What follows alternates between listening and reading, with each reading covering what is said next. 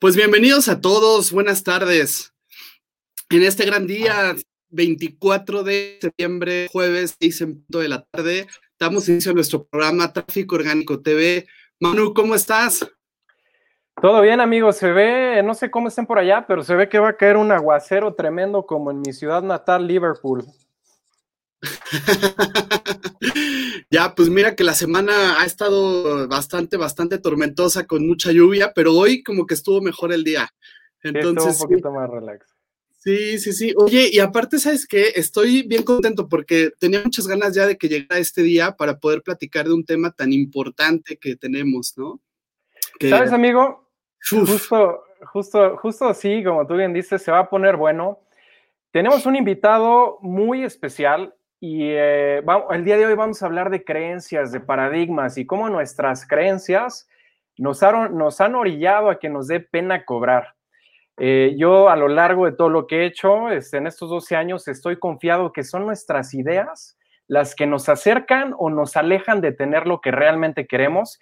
Y por eso tenemos un invitado muy especial el día de hoy, es un gran amigo nuestro, coach certificado a nivel nacional, además consultor de empresas privadas, públicas, trabaja con universidades, con freelance, con todo tipo de negocios para ayudarles a replantear sus paradigmas, para que aprendan a planear para el éxito y no para el fracaso. Tenemos aquí a nuestro querido amigo eh, coach Alex Vidal. Alex, ¿cómo estás? ¿Qué tal? Bienvenido. Un placer estar aquí. Muchísimas gracias por, por, invitarme, por esta invitación y por poder tener oportunidad de, hablar de este, de este tema apasionante. Perfecto, Alex. Pues este amigo, pues nos arrancamos aquí con, las preguntas.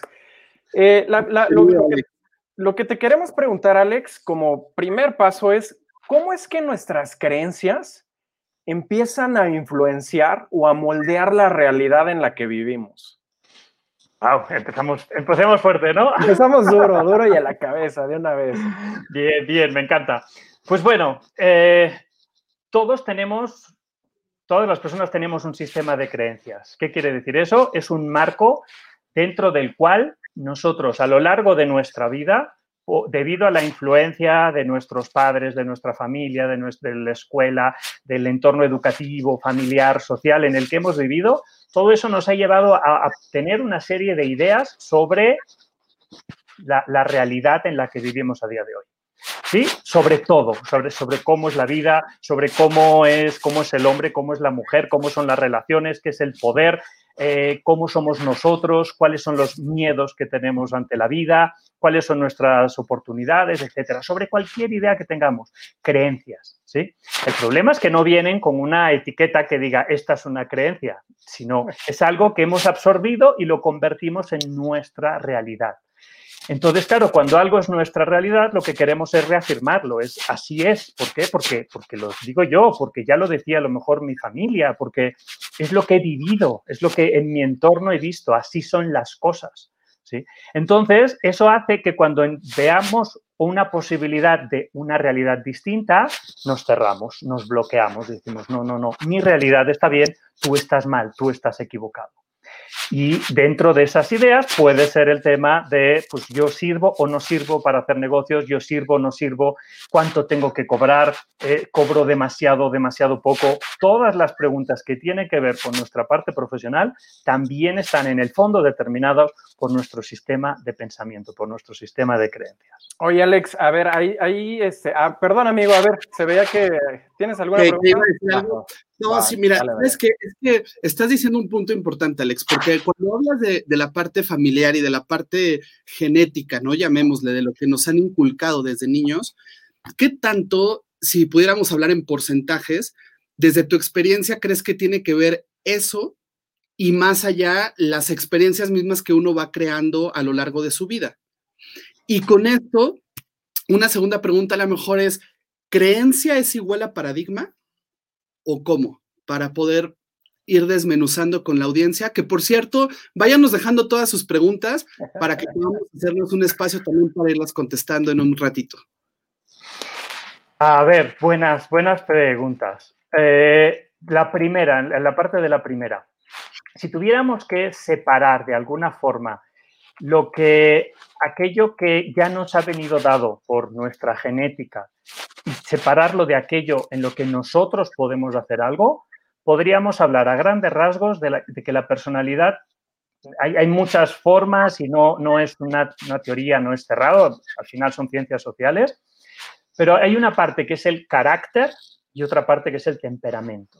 La parte del temperamento tiene que ver con toda nuestra herencia genética y por tanto es prácticamente imposible modificarlo. Y se dice, se podría decir a grandes rasgos de que es un 50%. Hay una serie de, características propias en, cada uno de nosotros que tiene que ver no con nosotros, sino con de dónde venimos. Mientras que la otra parte, que es nuestro carácter, es algo que podemos moldear, que podemos ampliar, podemos cambiar, podemos modificar esas creencias. ¿Sí? Entonces, primero para darnos cuenta, hay una parte con la que no podemos hacer nada, pero la base es enfocarnos donde sí podemos hacer algo, ¿no? donde tenemos un margen de acción y de mejora. Entonces, cuidado porque muchas veces ¿cuántas veces nos hemos dicho, es que así soy, ¿no? Y es una forma para decir, no me vengas con ideas de cambio, no, me, no quieras que, que, sea otra persona, porque así soy, así he sido siempre. Y esta idea de que hay una parte que sí podemos modificar nos convierte esta pregunta para que ya no podemos decir, así soy, no, es así soy, pero de todos modos tengo capacidad de cambiar. Puedo mejorar esto, si, no, si veo que no me está funcionando, que no está dando los resultados que quiero. Oye, Alex, ahí te voy a tiempo fuera, te voy a interrumpir antes de que se, me vaya la idea, porque justo tocas un, ejemplo muy interesante, como así me conociste y ya no voy a cambiar, cabrón. Entonces, haz de cuenta, yo, yo cuando era más chavo, digo, yo siempre creía, no, sí, sí, la gente cambia fácil y yo puedo cambiar fácil. Y hasta así lo sentía, pero digo, ya que tengo mis kilómetros, ya que avancé mis millas en la vida, no, corrígeme si me equivoco, pero al menos mi sentir es que se me ha vuelto más difícil cambiar. Este, eh, cuando tenía unos 10, cuando, o sea, 10 años atrás, sí, cambio esto, cambio el otro, pero ahora, si lo pudiera poner en otras palabras, conforme me hago más viejo, más difícil me, es cambiar. ¿Eso hace sentido o soy solo yo? o me quiero justificar. no, ah, tiene, tiene, tiene, un sentido, tiene un sentido y de alguna, en mayor o menor medida, pasamos todos por ese proceso. Es decir, cuando somos pequeños, cuando somos niños, ya, ya la expresión la conocemos todos, ¿no? Somos como esponjas.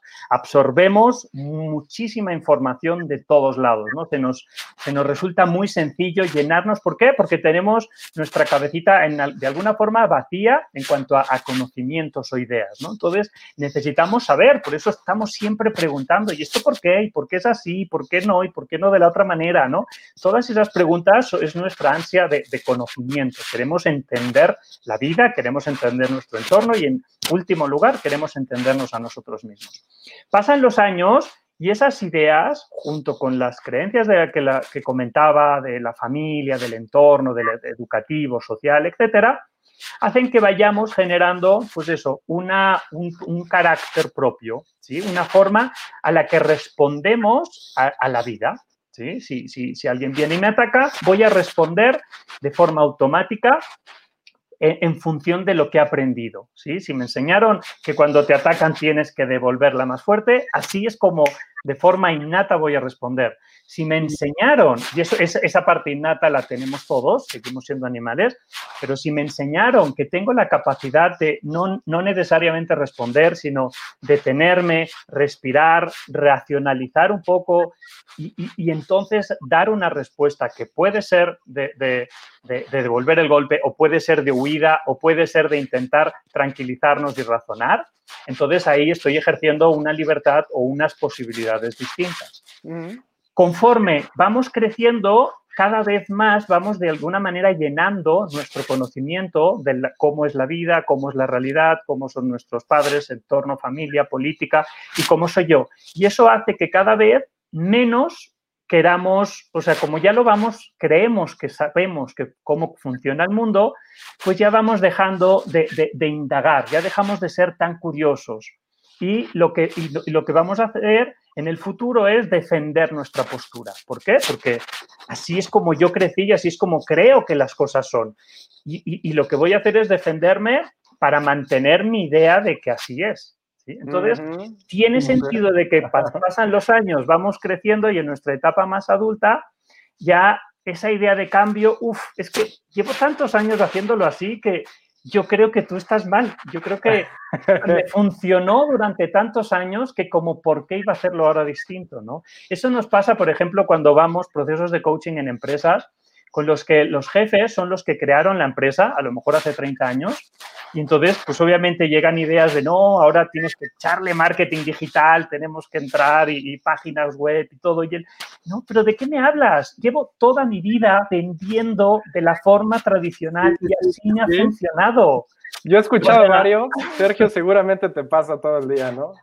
Y, usted, por ejemplo, en una generación baby boomer, ¿no? Que ahorita todavía se encuentran en puestos directivos, de tomadores de decisiones, que justamente esta sensibilidad digital no la tienen tanto o tan desarrollada y que por supuesto viene esta creencia de que no es necesario tener una estrategia de marketing digital, por ejemplo. Exactamente, y eso pasa en cada cambio generacional. Sí, y fíjate que ahorita entonces, bueno, o sea, estás, estás hablando de que una parte es carga genética, otra parte es el carácter, ¿no? Que vamos forjando. Pero entonces, y que aquí la pregunta sería, bueno, estas creencias o estos paradigmas que nos vamos construyendo, ¿cómo los rompemos? ¿Cómo podemos cambiar esto? Porque yo me identifico contigo, amigo. O sea, hay cosas que, digo, ya a nuestros 30, ¿no? Por supuesto, ya, ya hay cosas que, que, para poderlas cambiar y replantear, pues estamos aprendiendo a desaprender, ¿no? Que siempre creo que es importante para después reaprender. Pero ¿cómo hacemos esto? ¿Cómo rompemos esos paradigmas? Mira, aquí hay, yo diría son dos, ideas básicas. La primera, siempre, siempre, siempre voy a tener esta primera respuesta, es conciencia. O sea, necesitamos aumentar nuestro nivel de conciencia para tener una mejor visión de, de, nuestra realidad o de nuestro posible futuro, de las metas, de la dirección que queremos llevar. ¿sí? Y entonces necesitamos tener conciencia de cuáles son las creencias con las que estamos viviendo a día de hoy. Y eh, porque si no tenemos conciencia, o sea, si no sabemos que, que, respondemos porque nos enseñaron de una forma o porque nosotros nos quedamos con esa idea, eh, si no nos damos cuenta no vamos a poder cambiarlo. ¿no? o sea, digamos, traducido en otras palabras, el primer paso es identificar o aceptar que tenemos una creencia limitante. ¿Sí, ¿Sí lo puse bien? Identificar creencias de todo tipo, ¿sí? tanto las que, los que nos funcionan como las que, las que no nos funcionan. Y el segundo paso ahí sí es entrar en la parte de analiza o ve tus resultados. Y en función de esos resultados vas a darte cuenta de que hay, hay cuestiones en las que no estás logrando el resultado deseado. ¿sí? En coaching no decimos normalmente si las cosas son buenas o malas, porque es muy subjetivo. La pregunta más bien es, ¿lo que estás haciendo te funciona o no te funciona? Entonces, cuando, cuando analizamos cuáles son aquellas situaciones que no nos funcionan, aquellos resultados que no estamos obteniendo, probablemente observemos que detrás hay un tipo de conducta que es la que nos está llevando a que ese resultado no funcione. Detrás de esa conducta hay probablemente alguna emoción que es la que nos genera la conducta que no está funcionando. Y detrás de esa emoción hay algún pensamiento y detrás del pensamiento va a estar esa creencia. Entonces, por eso es, un proceso de escarbar, no es un proceso, no, no, es algo sencillo, el, ah, mira, tengo esta creencia, voy a cambiarla. No, necesitamos indagar en nosotros. Al final la base tiene más de dos mil años y es el conócete a ti mismo. Oye, amigo, y digamos, ya identificamos esas creencias positivas, negativas, hicimos introspección, escarbamos y empezamos a identificar. La pregunta es, eh, porque por ahí hay distintas fuentes que dicen que te tardas 60, 90 días, quizá. Ahorita hablo de hábitos, no sé si, tenga eh, igual que ver con las creencias, pero ¿cuánto tiempo tardaría en empezar a formar una creencia eh, nueva? A ver, el proceso de transformación de, creencias existe, o sea, hay, diversas metodologías que podemos aplicar.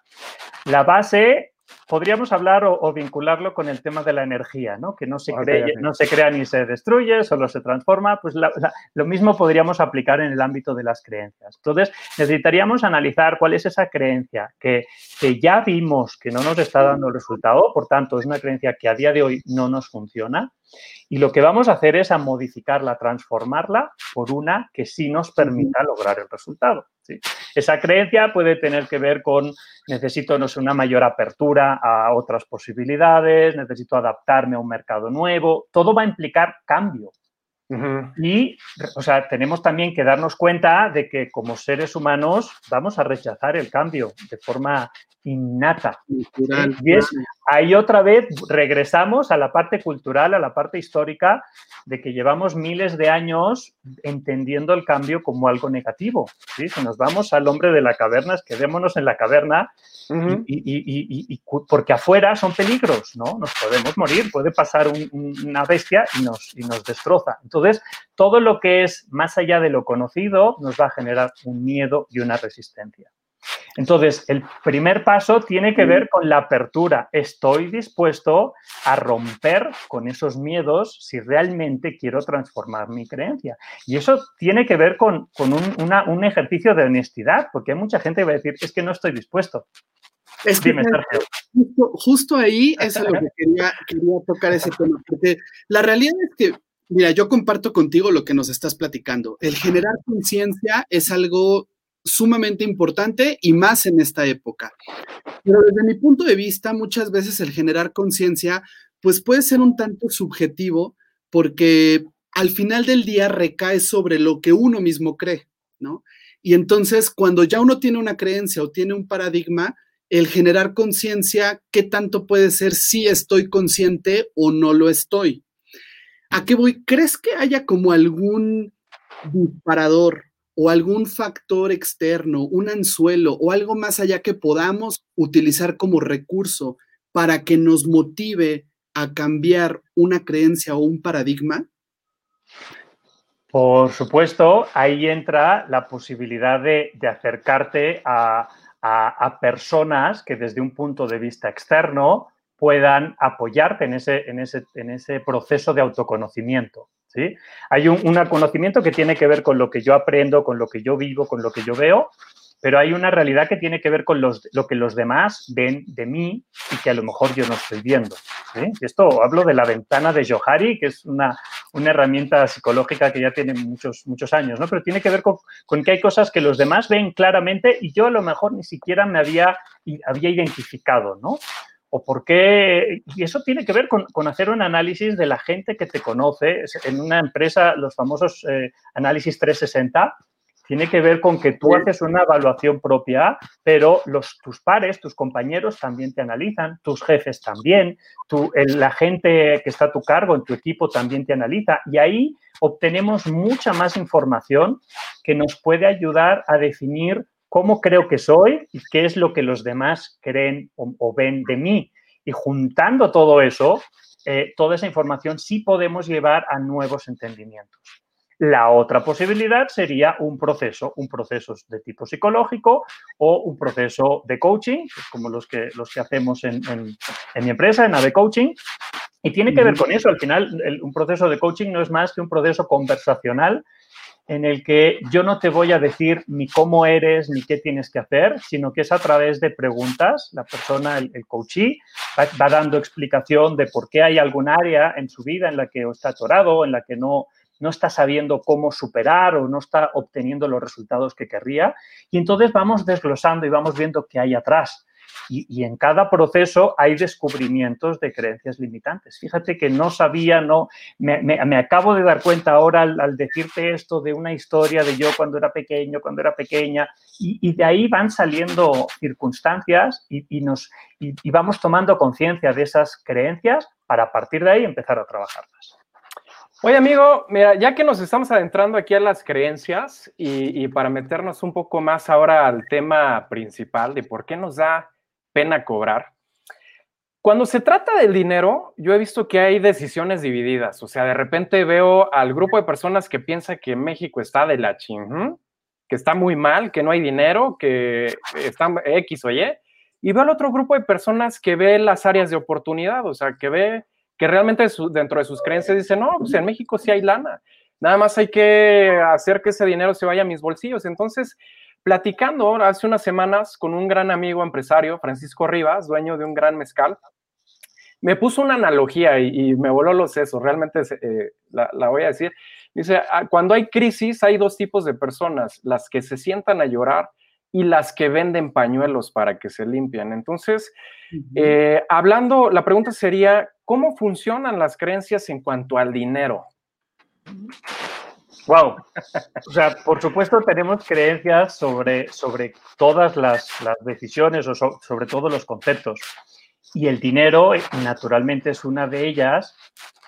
Y ahí es donde, donde se nota de dónde venimos o sea, ni más ni menos. Lo que hemos vivido en nuestra infancia lo, llevamos cargando, ¿sí? Si vivimos en, una, en un ambiente de pobreza, de austeridad, de cuidado, de, lo que... De, tú sabes lo difícil que es conseguir cada centavo con el sudor de tu frente, o sea, como que una idea de que si no trabajas, pero muchísimo, si no derramas sangre cada día no vas a tener el dinero suficiente para sobrevivir, adivina después de unos años cuáles van a ser tus creencias respecto al dinero.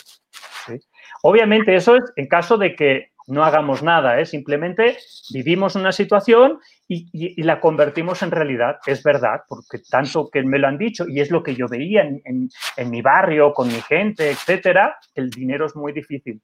Pues obviamente vamos a crecer con esa idea.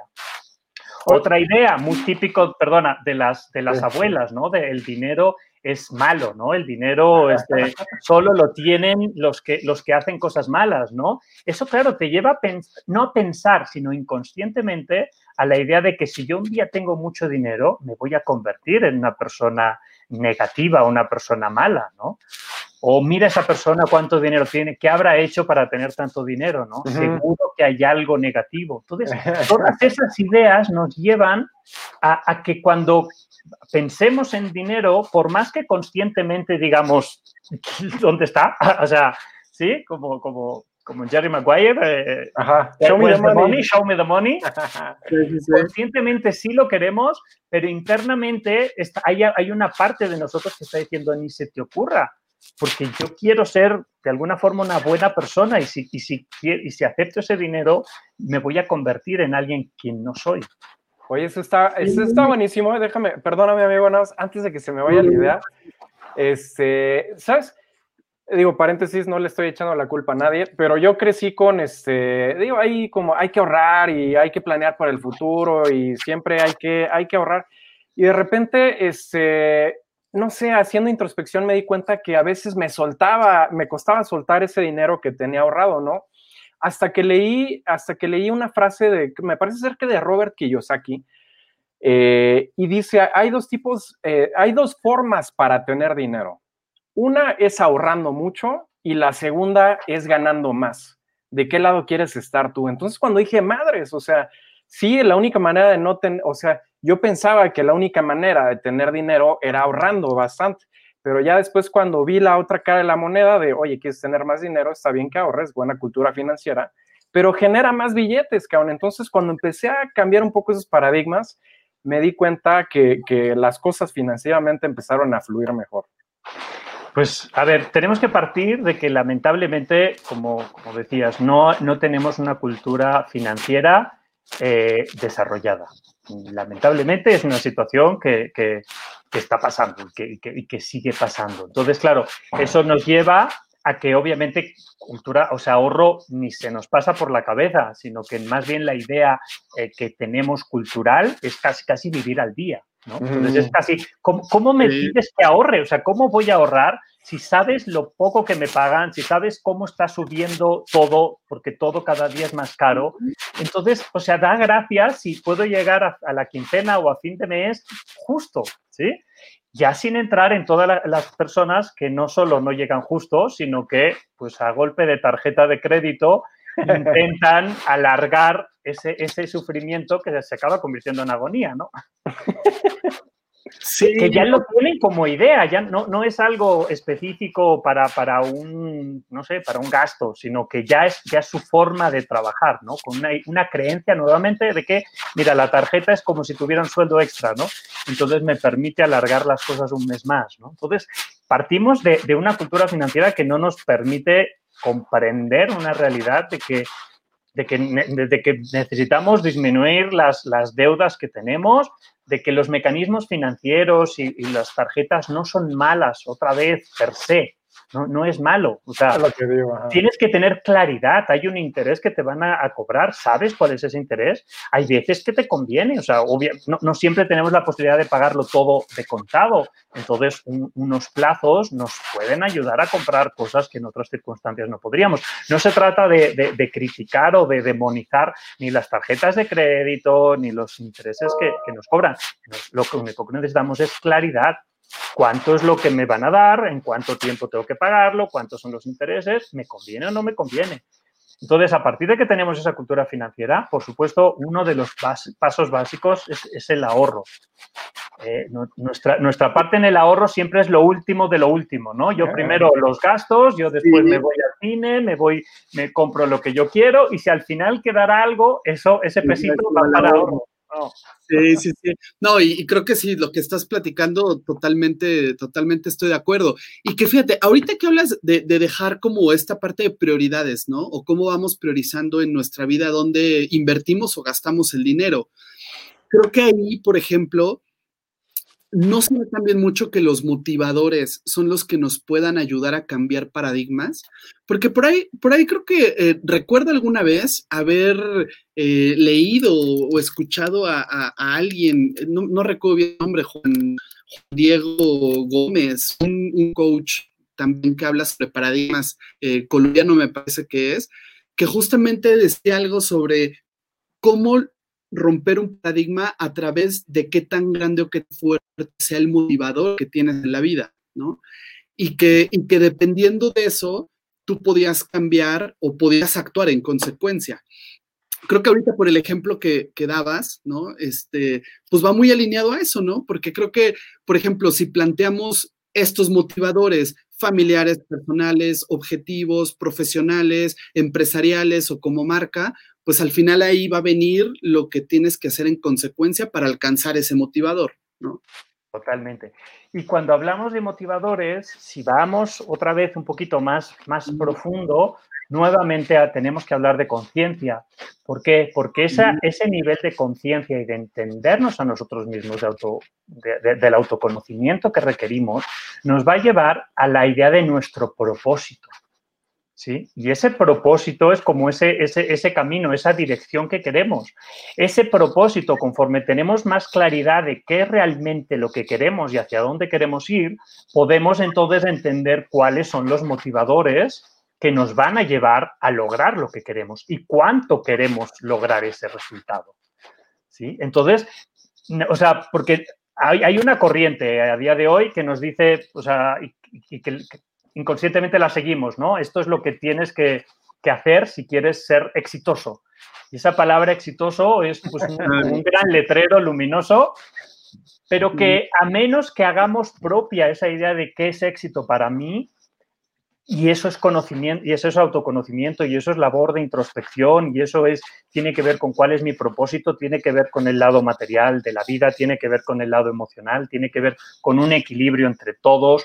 O sea, éxito es quererlo todo, o no necesariamente. Éxito es dinero, puede ser que una parte lo sea, que éxito, o sea, necesitas definir, pero es difícil de hacer una definición propia cuando hay una corriente muy fuerte que te impulsa a que si no tienes muchísimo dinero y no haces fotos en mil países y no, no sé, como una serie de ideas que van asociadas a ese éxito, entonces puede ser que acabes corriendo una carrera que, que, no es la que a ti en el fondo te llena. Entonces, lo único que vas a ir viendo son obstáculos en lugar de, de disfrutar de ese proceso. ¿no? Entonces, para, para entender esos motivadores, previamente necesitas entender cuál es la dirección que quieres dar a tu vida.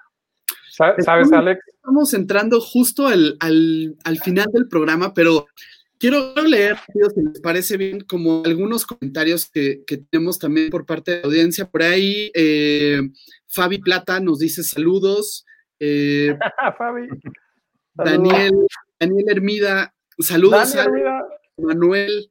No, bueno, también Sergio. Gracias, Dani. Eh, Pati Salazar, gracias también por, los saludos. Eh, Ana Jurado, también saludos igualmente. Si hay preguntas, recuerden que, nos pueden compartir a través de la caja de comentarios. Y... Amigo, ¿puedo hacer la pregunta del millón? Vas, vas, vas, vas. No sé si sea del millón, pero... Entonces, ya hablamos de creencias, ya hablamos de cómo formamos nuestras paradigmas, o sea, las variables que empiezan a influenciar nuestros paradigmas. Hablamos un poco de creencias en torno al dinero. Alex, la pregunta del millón, ¿por qué diablos nos da pena cobrar? Pues mira, nuevamente regresamos al, inicio de, esta, de esta entrevista o de esta plática eh, tenemos una creencia de que el dinero es algo negativo y tenemos un nivel interno de, lo que nosotros creemos que valemos. ¿sí? Tiene que ver con nuestro nivel de valía personal, tiene que ver con nuestro nivel de autoestima. Si tu nivel de autoestima, yo, ese nivel de autoestima también ha ido desarrollándose desde que éramos pequeños y se ha ido, ha ido creciendo o se ha ido manteniendo, porque nos quedamos con ideas de, cuando éramos pequeños, eso va a hacer que cuando nosotros ya de adultos tenemos un nivel determinado de autoestima, ese nivel de autoestima será de alguna forma el nivel que nosotros estemos dispuestos a dar tanto en precio de nuestros servicios o productos como la disposición que tenemos o no a cobrar.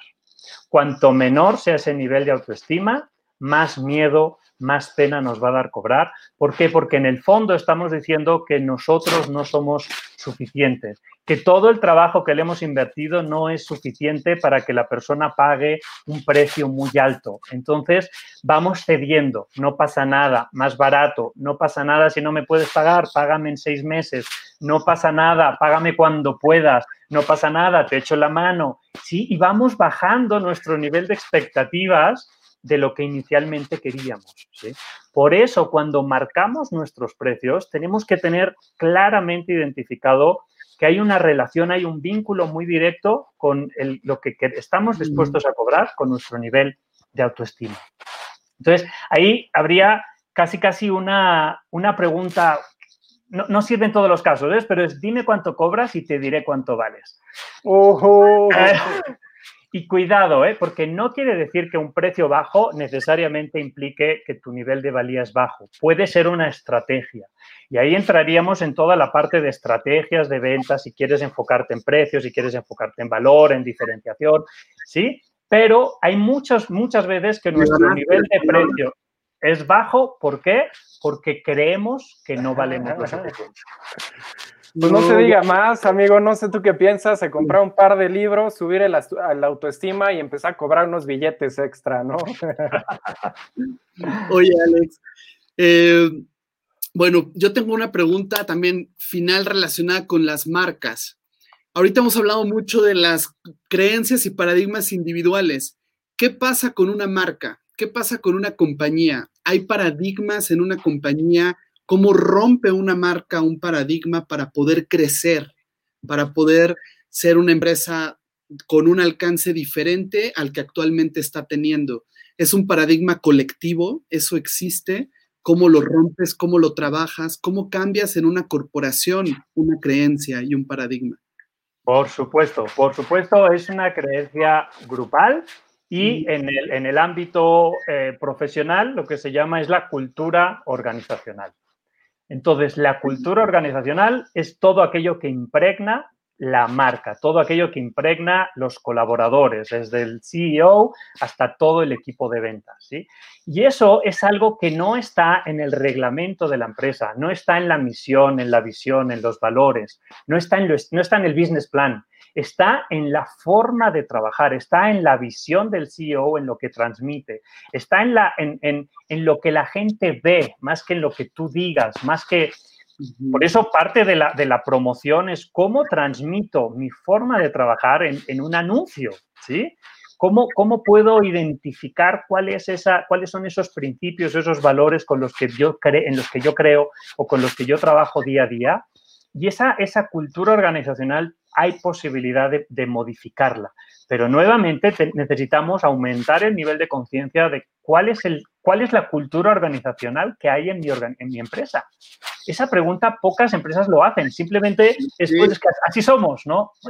Así somos, otra vez es lo mismo. No, sirve a nivel individual, tampoco sirve a nivel eh, organizacional. Está bien saber que así hemos sido, pero ¿cómo queremos ser? Y si seguimos siendo así, cuáles son los las posibles, eh, el posible futuro que tenemos, ¿no? Entonces, por supuesto, se puede cambiar. Necesitamos aquí hacer trabajo con, con, con toda la organización Puede ser diferentes estrategias, puede ser un, top-down, o sea, ir con, los, con el ámbito directivo, mandos eh, intermedios, superiores, con los gerentes, con los directivos, o puede ser de trabajar desde el equipo, desde, desde la base del equipo y que eso también eh, vaya hacia, hacia arriba, si se vaya impregnando. No hay una forma única de, de trabajarlo, pero sí necesitamos tener una mayor cohesión como equipo para entender cuál, cómo, de qué forma estamos funcionando, cuáles son los resultados que estamos teniendo y cuáles no, y qué, cuál es la marca que queremos, que, queremos que la gente vea y diga, yo quiero esto. ¿no? Genial, Alex. ¿En dónde te pueden encontrar nuestra audiencia para empezar con estas sesiones de coaching? Por supuesto, nos pueden encontrar a través de la página de Facebook de AVE Coaching, la página web avecoaching.mx y, eh, y en Twitter también por, por AVE Coaching. Próximamente entraremos también en otras, en otras plataformas. Excelente. Buenísimo. Oye, pues se nos ha acabado el tiempo, ha volado. La verdad es que un tema que da para muchísimo, pero creo que, híjole, han sido 35 minutos que nos has aportado mucho valor, que has compartido muchísimo a la audiencia. Alex, te agradezco mucho, te agradecemos mucho por estar en Tráfico Orgánico TV, eh, por todo lo que nos acabas de decir. Alex, ¿qué opinas de la creación de equipos de liderazgo? Ah, pues Wow, me encanta. Yo agradezco también la, invitación. Yo la verdad es que lo, he disfrutado muchísimo esta, esta, esta entrevista. Eh, ¿qué, opino de equipos de trabajo? Que hay un, justamente, y, repitiendo, hay un gran trabajo por hacer a nivel de equipos. ¿sí? Tenemos, tenemos diversos eh, cursos que ofrecemos porque vemos que en las organizaciones... Uh, no trabajan en la parte hard, o sea, en la parte de hard skills, trabajan en, metodologías, en qué hacer y cómo hacerlo, pero no tanto en las habilidades personales ni en las habilidades interpersonales. ¿sí? Y cuando vamos a las organizaciones, una gran parte de los problemas que hay son por temas de comunicación comunicación que no es efectiva, que no es clara, competencias internas. Muchas, en, los equipos de venta, por ejemplo, en lugar de, entender que todos vamos hacia una misma dirección, no, es si yo vendo, pues prefiero vender yo que tú, ¿no? Y, piques internos entre, entre, entre ámbitos o entre diferentes departamentos. Entonces, se puede hacer mucho cambiando poco a poco estas, algunas de las creencias internas o pasando la idea de un si yo gano es para que los demás pierdan por una idea de que todos podemos ganar en la organización. Y mira, y mira qué buena antesala nos acabas de decir con esto que estás compartiendo, porque justo la próxima semana, para pedir este programa, pues tenemos un gran invitado que, vamos a compartir con ustedes y que el tema va a ser hablar sobre liderazgo y creación de equipos de trabajo. Y bueno, pues nos va a acompañar eh, el director de operaciones y servicios Latinoamérica de Expedia México. Eh, entonces, pues bueno, será, será un, tema muy interesante y, por supuesto, Alex, bienvenido para que también estés escuchando y, y estés al tanto de todo lo que platiquemos. Por supuesto, ahí, ahí estaremos, súper interesados. Excelente. Muy bien. Pues creo que con esto cerramos el programa. Un placer tenerlos a todos. Cada vez crece más la audiencia. Como han visto, tenemos grandes personajes y seguiremos teniéndolo a lo largo de esta temporada. Alex, otra vez muchas gracias. Un placer colaborar contigo como siempre. Amigo, un gustazo verte y pues hasta el próximo jueves, ¿no? Nos vemos el próximo jueves, 6 pm, Tráfico Orgánico TV. Mucho éxito con sus estrategias de marketing, marketing digital y ventas. A replantear paradigmas. Muchísimas gracias, Sergio, Manu y todos los, los que nos han estado escuchando el día de hoy. Muchísimas gracias. Abrazo a todos. Bye.